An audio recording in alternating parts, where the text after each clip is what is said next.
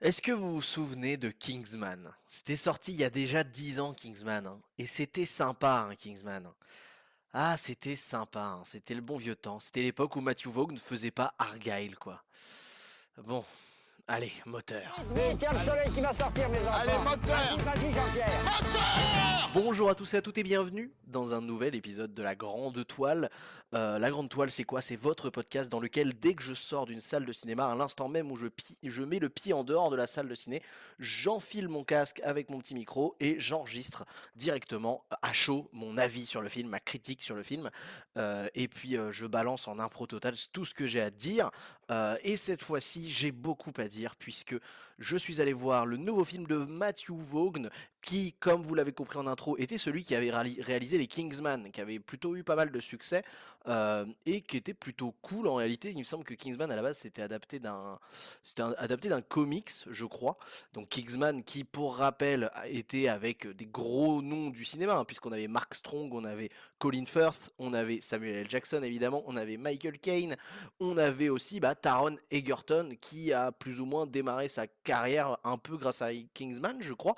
Donc euh, souvenez-vous, c'était en 2014 et c'est 2014-2015, un truc dans le genre. Et c'était vraiment vraiment cool Kingsman. Il y avait des putains, c'était bien déjanté comme on aime.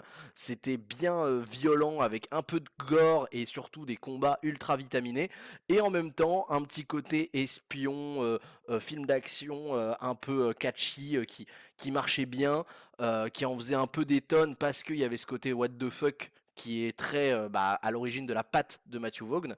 Et, euh, et du coup bah ouais dans l'ensemble je, kiffe bien ce, ce genre de ce genre de conneries en fait euh, et de manière générale Matthew Vaughn moi j'aime j'aime vraiment bien parce que Matthew Vaughn c'est aussi le mec qui avait fait Kick-Ass qui est un peu au- aussi quelque part dans cette vibe de euh, film d'action un peu what the fuck qui vient presque caricaturer en fait euh, l'histoire qu'il est en train de raconter parce que bah, c'est des histoires qui sont souvent un peu racontées des milliers de fois. Donc dans Kick-Ass il avait un peu repris bah, Kick-Ass qui est un vrai comics il me semble aussi hein il avait un peu repris le mythe du super-héros pour le, euh, bah, ridiculiser avec ce côté, bah, en fait, le super-héros euh, naze qui euh, essaye de vraiment percer, mais en même temps mélangé avec des vraies scènes de, de combat qui étaient assez, assez catchy et tout. Et donc, il avait refait un petit peu le même exercice avec Kingsman, qui était plus avec une direction artistique qui reprenait les codes de l'espionnage à l'anglaise, un peu old school, avec euh, les beaux parapluies, avec euh, les beaux smoking, avec le côté un peu élégant qui était un peu bah voilà une petite parodie de James Bond aussi euh, un peu à l'ancienne qui, qui, marchait bien. Euh, avec tout un développement de personnage en plus avec le, personnage principal qui était joué par Taron Egerton qui lui venait de la banlieue et qui du coup allait pour s'intégrer au service secret des Kingsman euh, essayer de devenir un espèce de gentleman euh, comme son sensei euh, Colin Firth euh, essayait de le faire. Enfin voilà c'est des films quand même qui avaient qui avaient du du goût qui avaient du goût qui avaient de le côté un peu action what the fuck un peu débile qui fait que ça restait accessible à tout le monde mais en même temps qui savait bah, poser ses personnages poser ses actions créer un narratif qui était correct et qui allait euh, crescendo et qui finissait souvent sur des scènes un peu en apothéose euh, avec toujours un petit côté euh, on fait ce qu'on veut on s'en bat les couilles. Et moi c'est pour ça que j'a- j'adorais Matthew Vaughn jusqu'à aujourd'hui bordel de merde puisque aujourd'hui je suis allé voir Argyle qui est son nouveau film là où il y a eu pas mal de communication dessus avec un gros casting encore mais j'ai l'impression que de toute façon Matthew Vaughn il adore faire des castings de dingo donc pour le casting on le rappelle il y a quand même Dua Lipa euh, il y a quand même Henry Cavill il y a quand même John Cena il y a quand même Sam Rockwell qui euh, en fait j'avais pas capté qu'il y avait Sam Rockwell dans ce film et quand je l'ai vu j'ai fait putain de merde, c'est le gars qui joue euh, Billy the Kid ou je sais pas quoi dans, dans la ligne verte quoi. Et je crois que je l'avais pas revu dans un film depuis la ligne verte. Et, euh, et ça m'a fait plutôt plaisir de le voir parce que je l'ai plutôt bien aimé dans, ce film, Sam Rockwell.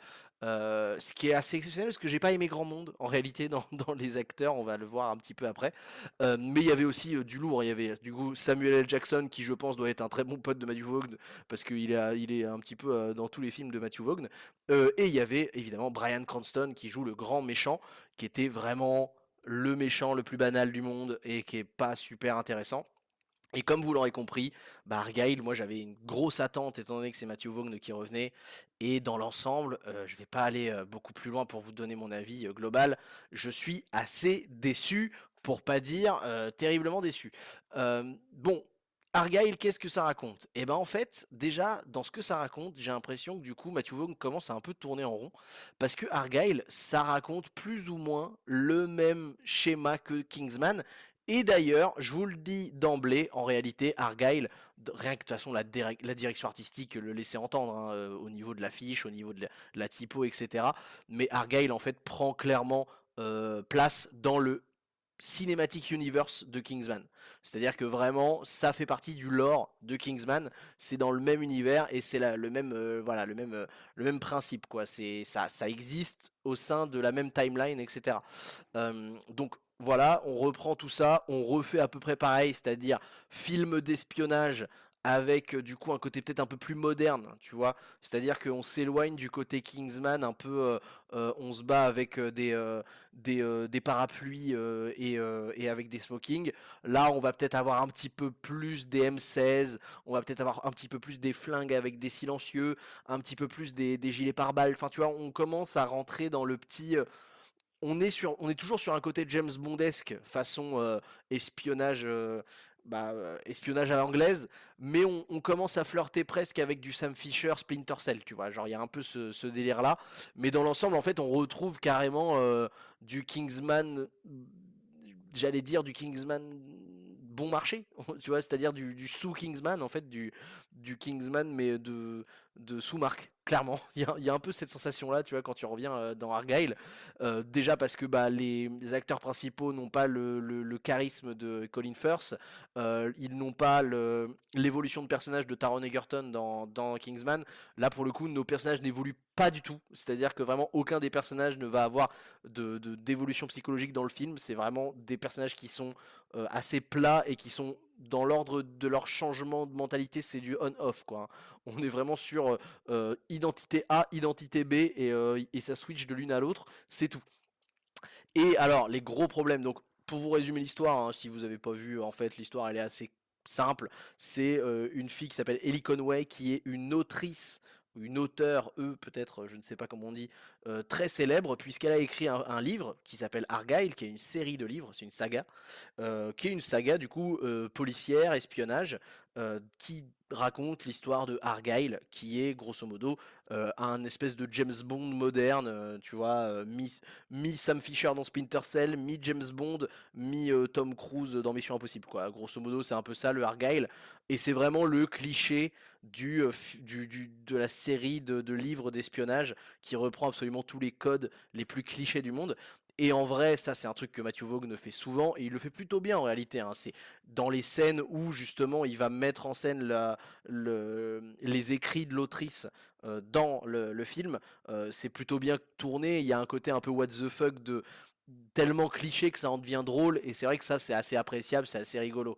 Mais en dehors de ça, donc euh, l'autrice euh, Ellie Conway va dans sa vraie vie à elle personnelle découvrir qu'en réalité ce qu'elle écrit dans ses livres arrive réellement dans la vraie vie, enfin dans son vrai monde à elle, et en fait elle va découvrir que elle a plus ou moins une sorte de, de, principe de prophétie qui arrive dans le monde de l'espionnage, dans le monde réel, à travers ce qu'elle écrit dans ses livres. Et donc forcément, elle va intéresser à la fois des services de renseignement, mais aussi à la fois des grands méchants tout plein qui sont une organisation criminelle mondiale. Et forcément, bah, les, grands méchants et les grands gentils vont essayer de la trouver en premier et de la sécuriser pour pouvoir utiliser ses écrits comme euh, des informations euh, importantes pour éviter de, laisser les méchants faire, faire ce qu'ils veulent. Et donc à partir de là, bah forcément, elle va rencontrer un vrai espion qui va lui expliquer tout ça, qui va lui dire mec, en fait, ce que tu racontes dans tes livres, ça arrive vraiment. Du coup, on a besoin de tes infos pour continuer notre mission. Et du coup, elle va se retrouver embarquée un peu euh, bah, à, son encontre dans le monde de l'espionnage et elle va découvrir le monde de l'espionnage et tout et tout. Et elle, forcément, c'est juste une écrivaine, donc elle n'a pas du tout de, de, de capacité physique, etc., etc. Donc, grosso modo, ça commence par un twist, ce film, et dans l'idée, ce film, c'est juste une succession de twists qui, en vrai, sont un peu tirés par les cheveux, en plus pour la plupart, je trouve. Mais genre, sans déconner, le twist, le, film a le, twist. C'est vrai qu'en fait, on peut arrêter de dire que c'est un film. On peut clairement dire que c'est juste un twist. c'est un énorme twist. C'est-à-dire que c'est vraiment un twist de 2h20. Je crois que le film dure, ouais, 2h20, ce qui est beaucoup trop long. On va pas se mentir, le film est beaucoup trop long Il, a, il se passe un milliard de trucs. Donc, comme je vous l'ai dit, déjà, il y a au moins 4 twists dans le film. Euh, qui sont gros, gros, gros, mais vraiment très gras, très what the fuck. Euh, peut-être un peu trop gras, même si en vrai, Matthew Vaughn, moi je, peux lui pardonner euh, du what the fuck, du, de l'audacieux, etc. Et il y a des fois où il le fait super bien, et en l'occurrence dans Ariel, il y a deux, trois fois où il le fait super bien. Mais sur les espèces de twists tirés par les cheveux, mais c'est tellement capillotracté que. en fait, même si c'est what the fuck, je suis en mode ouais, mais là, le what the fuck ne sauvera pas le fait que c'est pas ouf pour autant. Quoi.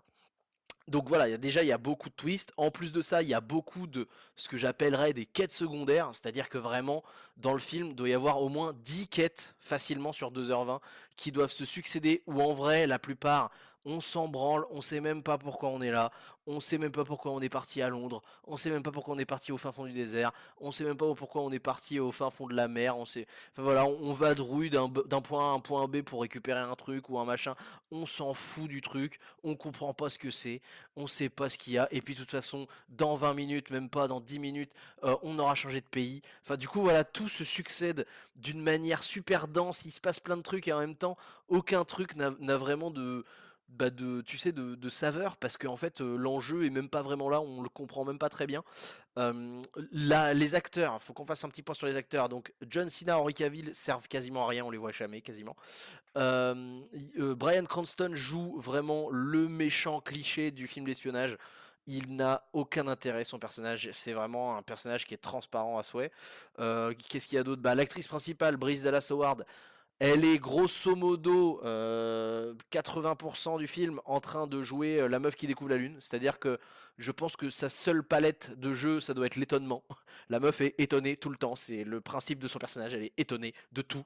Tout l'étonne. Elle ne comprend rien euh, à tout. Et les 20 autres pourcents du film, elle switch littéralement de personnalité. Mais alors, ça, si vous voulez voir le film, vous, vous comprendrez un petit peu mieux pourquoi je dis ça. Mais vraiment, son jeu, c'est du on-off. C'est du euh, identité A, identité B, il n'y a vraiment pas de nuance. Ça passe de euh, grosso modo 80% de je découvre la lune, je ne comprends rien à ce qui se passe et je ne sais jouer que l'étonnement à 20, euh, 20 autres pourcents où elle est un peu plus en mode de bresson dark, ultra exagéré et elle en fait des tonnes.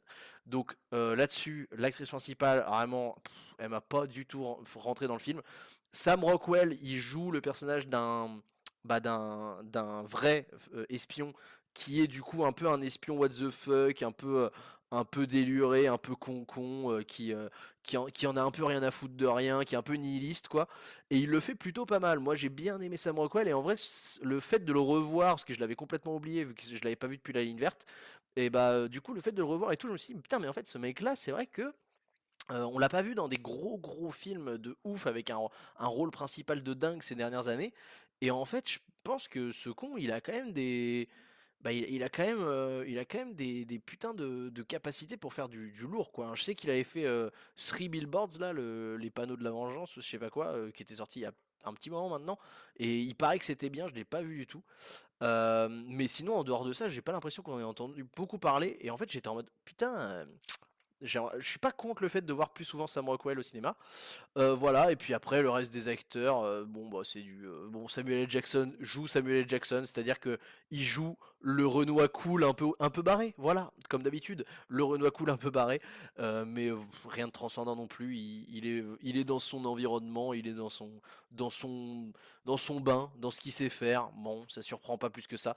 Enfin voilà, dans, dans l'ensemble, t'as l'impression que Argyle c'est une espèce de de Kingsman en tout tout est moins bien. Vous prenez Kingsman et tout est moins bien. Le personnage principal a, une, euh, un développement de personnage qui est beaucoup moins bien, beaucoup moins intéressant. Euh, le personnage un peu secondaire qui est censé l'accompagner est sympa, cool, mais euh, beaucoup moins bien que Colin Firth. les combats, oh là là, les combats. Mais vraiment, une des plus-values de Matthew Vaughn, c'est quand même les combats. Il arrive à mélanger ce côté un peu euh, what the fuck barré avec un côté ultra euh, nerveux et surtout un peu gore qui est vraiment agréable. Hein. souvent c'est assez, c'est assez jouissif. Moi je me souviens des combats, par exemple la scène d'introduction, le premier combat dans Kingsman, dans le bar est légendaire. Colin Firth avec euh, son, son, parapluie, etc. Machin, quand il envoie, il envoie valser le verre de whisky dans la gueule du gars et tout, machin. Et puis il y a des petits slow-mo qui sont pas mal branlés et tout, c'était cool. La scène dans l'église, qui est complètement dégueulasse, qui est, limite répugnante tellement elle, elle, crache le sang et tout, machin, elle est, elle est assez mythique, quoi. Dans Argyle, il n'y aura aucune scène de combat mythique. D'ailleurs, il n'y a pas tant de combats que ça en réalité. Hein. Il y en a, euh, je pense qu'il y en a 5-6 des vraies scènes de combat qui durent pas très longtemps.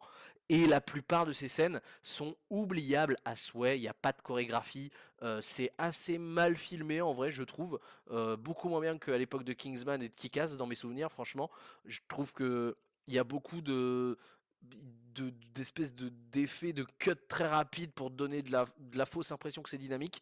Il y a des moments où on voit que c'est à moitié fait en 3D les mouvements des personnages et c'est moche, mais c'est moche. Il y a des moments c'est moche, genre le, le, chat, parce que alors le chat fait partie du, du, du, du, film intégrante, il est très important dans le film et du coup il y a des fois où le chat il va genre sauter sur un personnage pour lui griffer la gueule et il est fait en 3D et la 3D est moche à souhait. Il y a une scène aussi qui est dans la bande-annonce où il tombe d'un toit et la, scène elle est dégueulasse. Vraiment, le chat on dirait. Enfin, la 3D elle est déjà vieillotte alors que le film vient de sortir au cinéma quoi. C'est assez fou. Euh, il y a même des moments aussi. Alors il y a des moments en POV. Il y a un moment en POV, il est immonde où vraiment genre c'est c'est vraiment euh, caméra POV, euh, personnage d'espion qui essaye de courir pour s'échapper d'un appart qui va exploser et qui saute par une fenêtre directement dans la Tamise.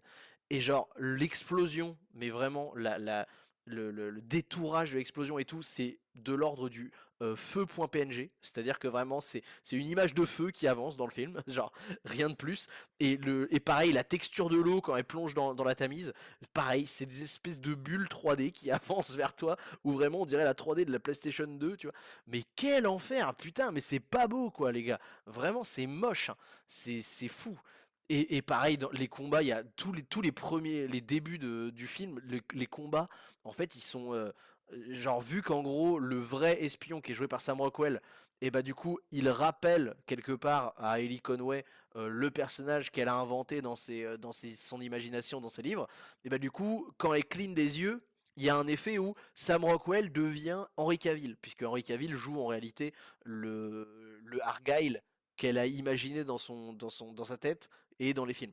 Et du coup, bah, vu qu'elle confond un peu le, le faux, euh, le, le, vrai Argyle et, euh, et le, le, faux Argyle, entre guillemets, du coup, c'est-à-dire le, le, le, Sam Rockwell, quoi. Et bah, du coup, quand elle cligne des yeux, en fait, Sam Rockwell devient pendant quelques secondes Argyle. Mais genre, vraiment, c'est nul à chier comme idée euh, visuelle. Genre, euh, déjà en plus, ils ont, ils ont fait vraiment un effet de, euh, de paupière qui descend sur la caméra, ce que je trouve horrible. Vraiment, c'est pas beau du tout, ça n'a aucune élégance. Et, et, genre, quand, quand vraiment Argyle apparaît, ça casse le rythme de toutes les scènes de combat. Et, et je crois que les deux, trois premières scènes de combat, il lui arrive ça à la meuf. Et du coup, on doit se taper les coupures avec genre, ça change de personnage, ça change plus de personnage. Et c'est tellement tellement grossier comment c'est fait. Enfin voilà. Je trouve que de manière générale, le film est grossier, quoi. Genre, il, il est. Euh, il y a vraiment des trucs où t'es en mode. Pff, oh, mais c'est lourdingue, quoi. Genre, c'est con parce que dans, dans ce qu'il faisait euh, avec Kingsman et avec, euh, et avec Kikas, il arrivait à garder cet équilibre de.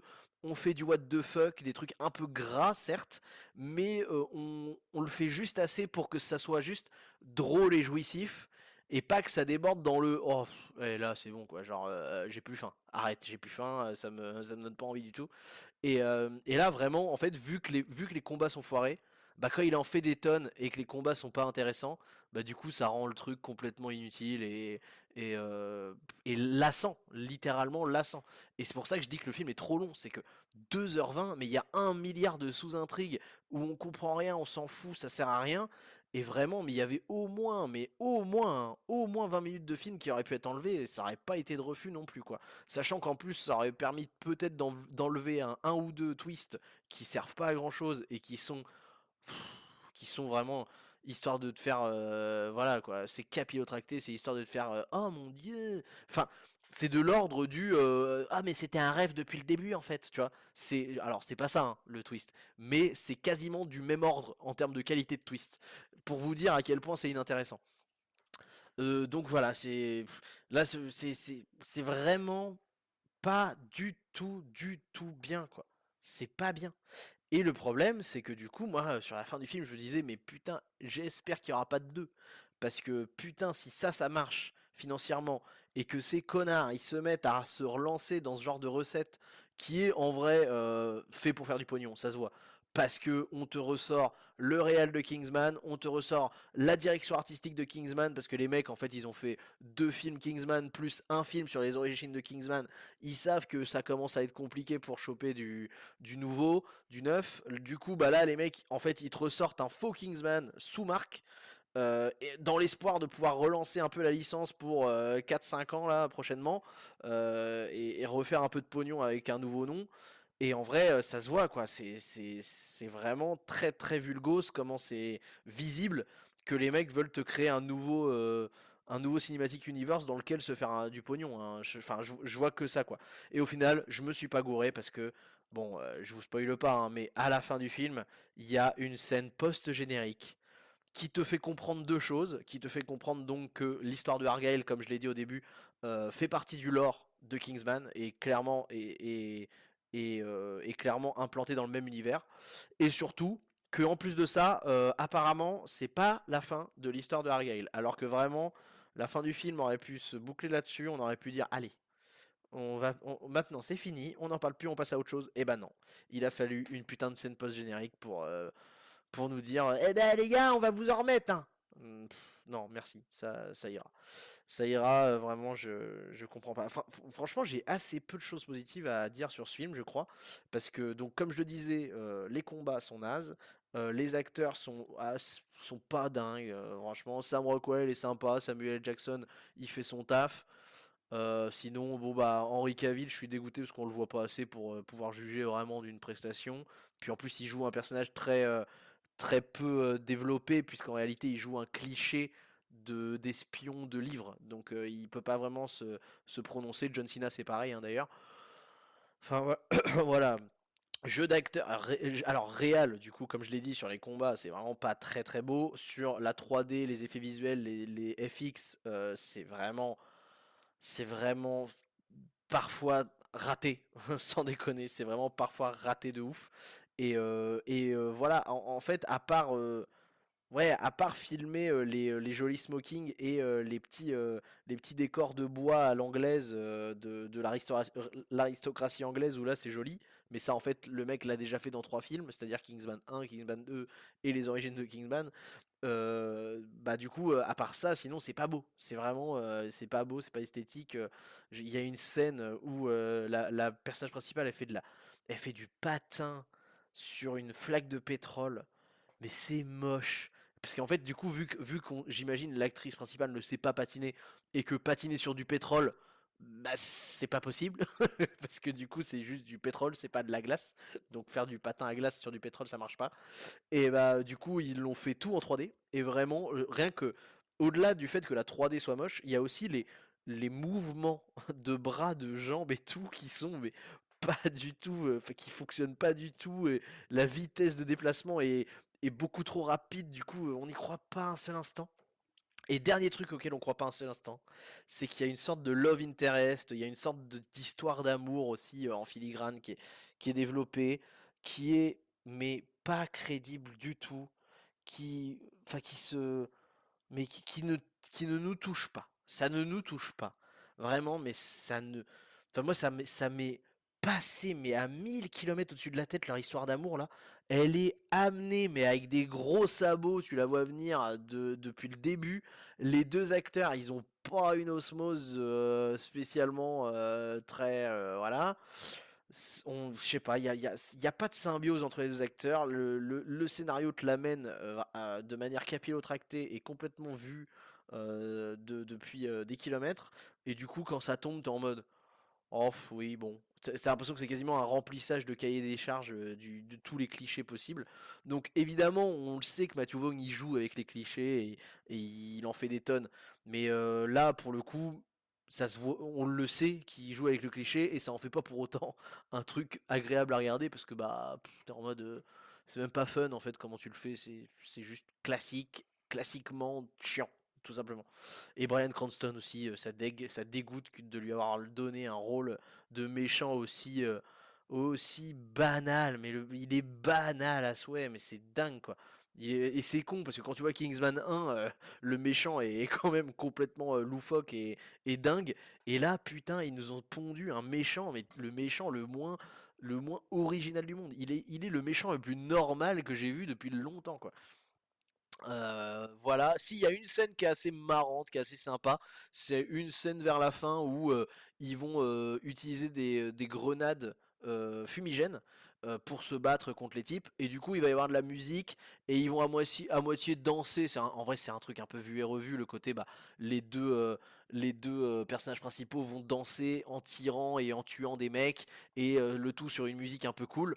Évidemment, ça c'est un, gimmick qui est très souvent fait au cinéma, mais qui en général est sympathique, ça met l'ambiance, c'est un peu what the fuck. Et là, l'originalité visuelle, c'est que ils vont utiliser des petites, des petites smokes, donc des grenades fumigènes, de toutes les couleurs, donc du bleu, du rouge, du vert et tout machin. Et du coup, ça va créer une espèce d'ambiance un peu colorée, un peu what the fuck, où du coup les mecs massacrent des types tout en ayant le côté bah, musique fun et euh, le couleur un peu, euh, un peu jovial euh, autour d'eux et le tout en, à moitié en dansant et tout. Et ça c'est assez fun, c'est des, des, trucs où j'ai retrouvé la patte Matthew Vaughn que j'aimais bien.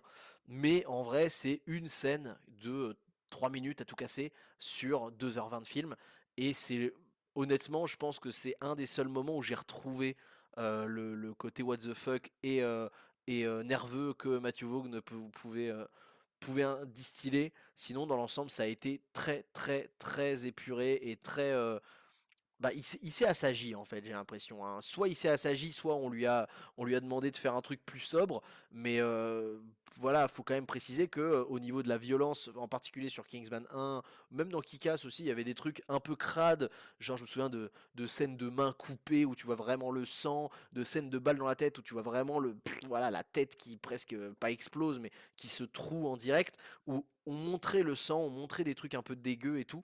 Là, vraiment, Argyle s'est aseptisé à souhait. Hein. C'est euh, on n'a presque pas diffusion de sang, pour pas dire aucune. Euh, on n'a aucune visibilité sur les coups de couteau, sur les balles, etc. Il n'y a quasiment rien. Ça a été vraiment pensé pour devenir du tout public de ouf. Et en fait, du coup, bah, ça perd aussi bah, le côté un peu, gore gratuit qu'on aimait bien avec Matthew Vaughn, qui marchait bien, quoi. Enfin, dommage. Qu'est-ce qu'il faut ce camp Qu'est-ce que tu fous là-bas? Viens là, nom de Dieu Voilà, vous l'aurez compris, c'est plutôt une bonne déception, moi, de mon côté, euh, sur Argyle, et encore plus une déception dans le sens où euh, j'ai l'impression qu'ils essayent de reprendre la recette du MCU, c'est-à-dire faire un film, lui mettre une scène post-générique pour annoncer le prochain film et ensuite euh, capitaliser sur la hype autour du film en mettant évidemment bah, des acteurs super connus et puis bah, des gros budgets avec des, gros, des gros scénarios bien bien putaclic, bien mainstream, à base de cliffhanger et autres, euh, et autres scènes de twist complètement connes. Bref, ils sont en train de devenir le MCU euh, version, euh, version Kingsman Cinematic Universe. Donc on appellera ça le KCU, tu vois. Et, et vraiment, j'ai pas. Enfin, là, je vais dire un truc que je ne pense, j'en aurais jamais pensé dire, mais s'il vous plaît, n'allez pas voir ce film en salle pour deux raisons. La première, c'est que de toute façon, c'est le genre de film qui, vous inquiétez pas, d'ici moins d'une année, il sera sûrement disponible sur Amazon Prime, Netflix ou, ou pour 3 euh, balles euh, en location sur YouTube. Donc vraiment, euh, vous ratez rien à le voir tranquille dans votre canapé, un de ces quatre, si vous vous faites chier. C'est de l'ordre du divertissement pour passer le temps. Et encore, même pour passer le temps, j'ai trouvé qu'il y avait 20-30 minutes de trop largement dans le film et qu'on avait peut-être même moyen de se faire chier. Donc pour vous dire à quel point je vous conseille pas d'y aller en salle. Et la deuxième raison, c'est parce que le problème d'aller voir ce film en salle, ça va être que euh, du coup, ça va euh, créer euh, du pognon pour ces gens-là qui vont se dire Oh putain, mais c'est con, euh, en fait, euh, ils continuent d'aller en salle avec notre KCU là. Bon bah vas-y, on va, on va leur pondre 14 euh, suites à Argyle 1, 2 et 3 et 4 et 5 et, et 50 spin-off. Et puis après, on va capitaliser dessus. Et le problème, c'est qu'en attendant, bah du coup, ça va faire bosser Matthew Vaughn sur des trucs de merde. Alors que peut-être que sur un malentendu, si Argyle ça, ça, se pète la gueule et que ça marche pas, ça se trouve, il va peut-être revenir à des bonnes recettes comme il savait faire avec Kikas ou avec Kingsman 1. Donc peut-être que le fait de faire planter ce film peut, euh, peut à la fin nous faire gagner euh, euh, quelque chose dans le, dans le monde du cinéma. Parce que vraiment, je pense que vous ne vous rendez pas compte à quel point vous n'avez pas envie que, que Argyle crée un, un Cinematic Universe qui va refaire encore 12 films dans les 10 prochaines années. Quoi. Donc voilà. Donc ouais, non, n'allez pas le voir si, si, vous vous posiez la question, n'allez pas le voir, il n'y a pas grand chose à faire. Attendez que ça sorte sur les plateformes et autres conneries et chopez-le pour, euh, pour peu cher, voire gratuit euh, plus tard. Parce que là, euh, non, c'est pas. Je, je, je vois pas grand chose à tirer de ce film. Merci à tous d'avoir écouté ce podcast jusqu'ici. Si ça vous a plu, vous pouvez évidemment vous abonner au podcast, c'est très utile pour ne pas rater les prochains épisodes. Et d'ailleurs, pour ceux qui écoutent le podcast fréquemment, je vous demande une petite faveur, si vous pouviez juste, si c'est pas encore fait bien sûr, mettre une petite note sur Spotify, sur Apple Podcast, sur les plateformes de podcast que vous utilisez. En général, c'est des notes sur 5.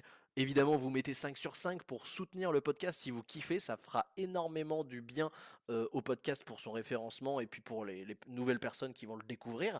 Euh, je vous remercie d'avance si vous l'avez fait. Ça, fait vraiment, vraiment plaisir. Évidemment, si vous voulez discuter cinéma avec moi, vous pouvez sur le Instagram creativebureau.co. Je suis dispo en, en message privé, il n'y a pas de souci. On en discute et on peut débattre autour du ciné. Ça me fait toujours plaisir.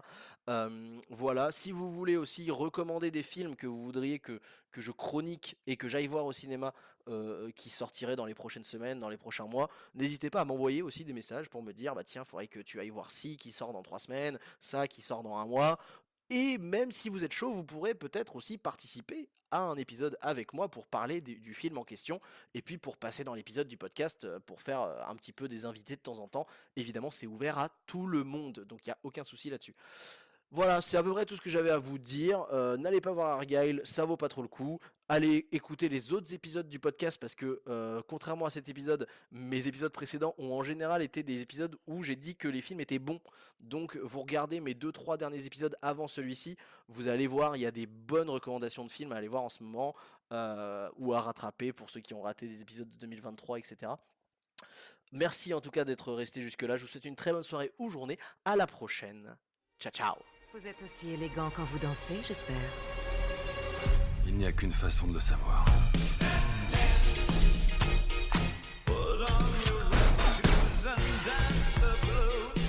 Nous ne sommes pas si différents, vous et moi, agent Argyle.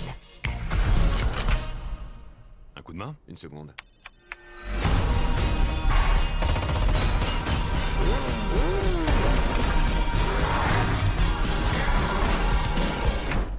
Le roman est sensationnel, ma chérie, mais